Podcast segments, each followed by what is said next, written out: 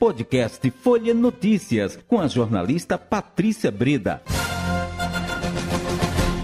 Quinta-feira, fevereiro de 2023. Começa agora mais um podcast Folha Notícias. Direto da redação integrada Folha de Pernambuco, sou Patrícia Breda.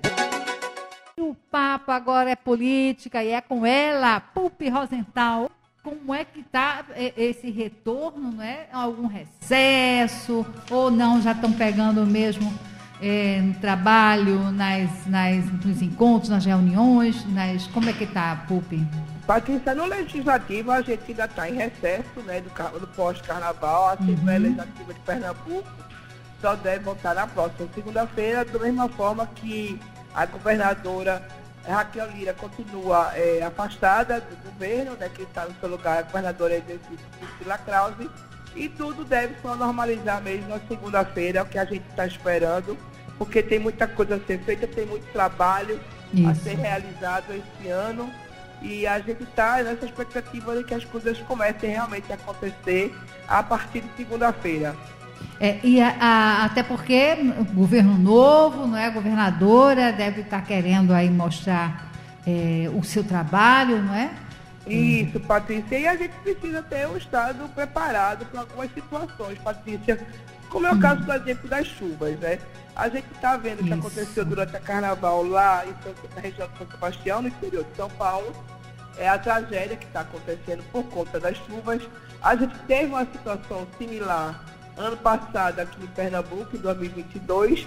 Então a gente sabe que isso é uma questão que precisa ser cuidada urgentemente. A gente precisa saber o que vai ser feito para evitar uma nova tragédia aqui em Pernambuco, é, tanto por parte do governo do estado, como também por parte das prefeituras da região metropolitana, onde isso acontece com mais frequência. Então eu acho que realmente março, conversando próxima semana, carnaval acabado, então a gente, que a gente espera que agora tenha realmente um período de muito trabalho e que a gente possa realmente garantir que não haja nenhuma outra tragédia é, em Pernambuco com a chegada das chuvas a partir de março, abril. Ô Pupi, e isso aí que você tocou é importantíssimo, porque a gente, nós estamos vendo que a cada ano que passa, né, as chuvas elas se intensificam, né? Elas é verdade, Patrícia, é verdade. Cada vez mais a gente sabe que as mudanças climáticas têm causado um efeito é, muito danoso. A gente até, inclusive, teve chuvas recentemente. Ontem teve um dia de chuvas intensas, apesar de ainda estarmos em fevereiro, não é uma coisa que seria usual dessa época do ano aqui em Pernambuco. Então a gente sabe que as chuvas estão cada vez mais fortes, a intensidade é né, maior e os efeitos também mais é, danosos não só às pessoas, mas toda a estrutura das cidades.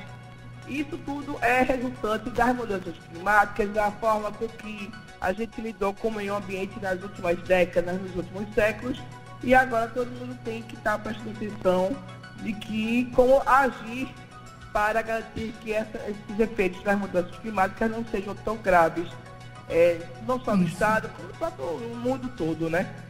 Não cabe nenhuma rixa política, realmente tem que ser deixado de lado qualquer diferença num momento como esse. E a gente também lembra, né, Patrícia, que no ano passado o mesmo aconteceu na Bahia, aconteceu em alguns estados, e o próprio governador Tarcísio de Freitas, porque não existe dissidência, não existe diferença política eleitoral numa hora dessa, a gente tem que pensar é, na vida das pessoas, né? Pois é, é lamentável, né? Essa ação, esses, essas críticas, né, realmente é lamentável. Isso demonstra total falta de empatia diante da dor do outro, da tragédia né, que está acontecendo em nosso país. É lamentável.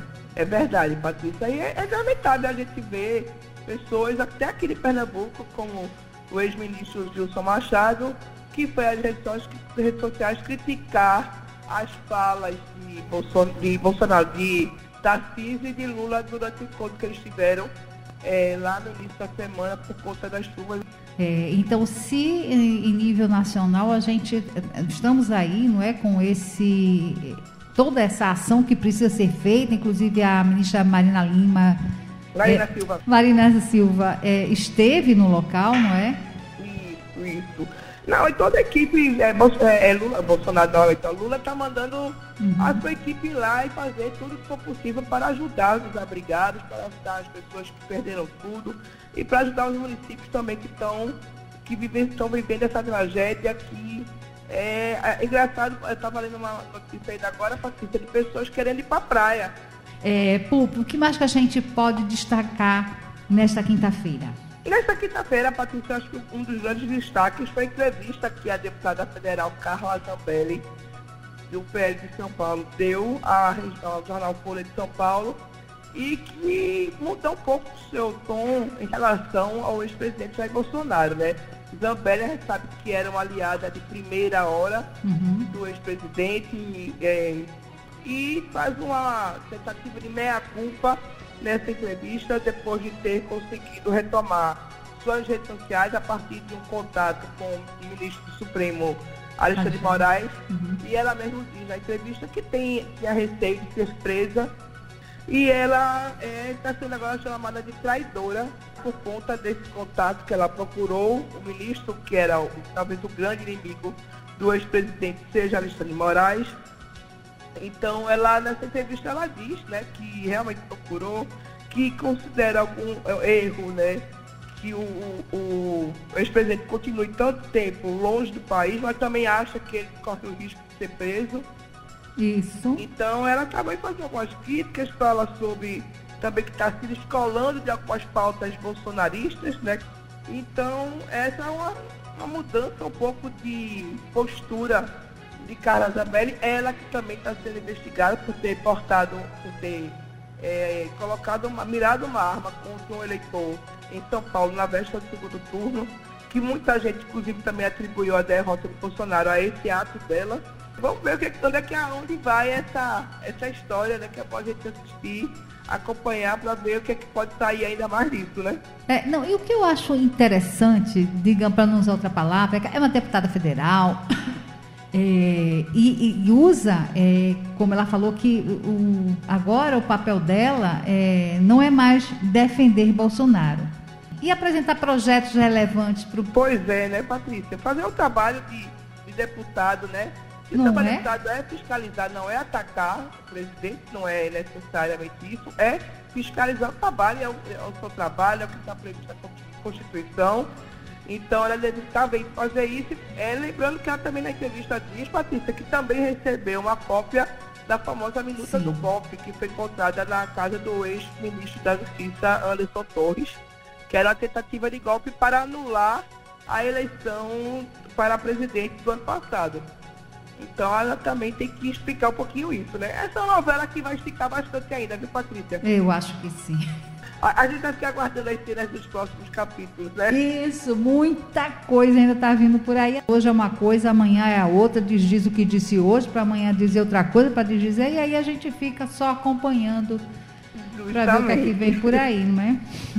Justamente. Inclusive, ontem é, foi anunciado pelo ministro dos Direitos Humanos, Silvio Almeida, a criação de um grupo de trabalho para discutir justamente também a questão do, do disseminação do discurso de ódio, dos extremismos nas redes sociais, né? Uhum. Um grupo de trabalho que vai apresentar uma política pública própria para isso e reúne nomes como, por exemplo, a ex-deputada federal Manuela Dávila e também o youtuber conhecido como é, um dos mais conhecidos do mundo, chamado Felipe Neto. Então, a gente espera aí como é que vai vir esse projeto, é, esse, é que vem desse grupo de trabalho voltado para a disseminação do discurso de ódio, né? Que é, é importante a gente também estar tá sempre de olho nisso. Isso. E aqui, é, na, voltando aqui agora para a... A seara local. Isso, nós tivemos o deputado estadual é, e presidente, presidente estadual do PT, Doriel Barros, não é?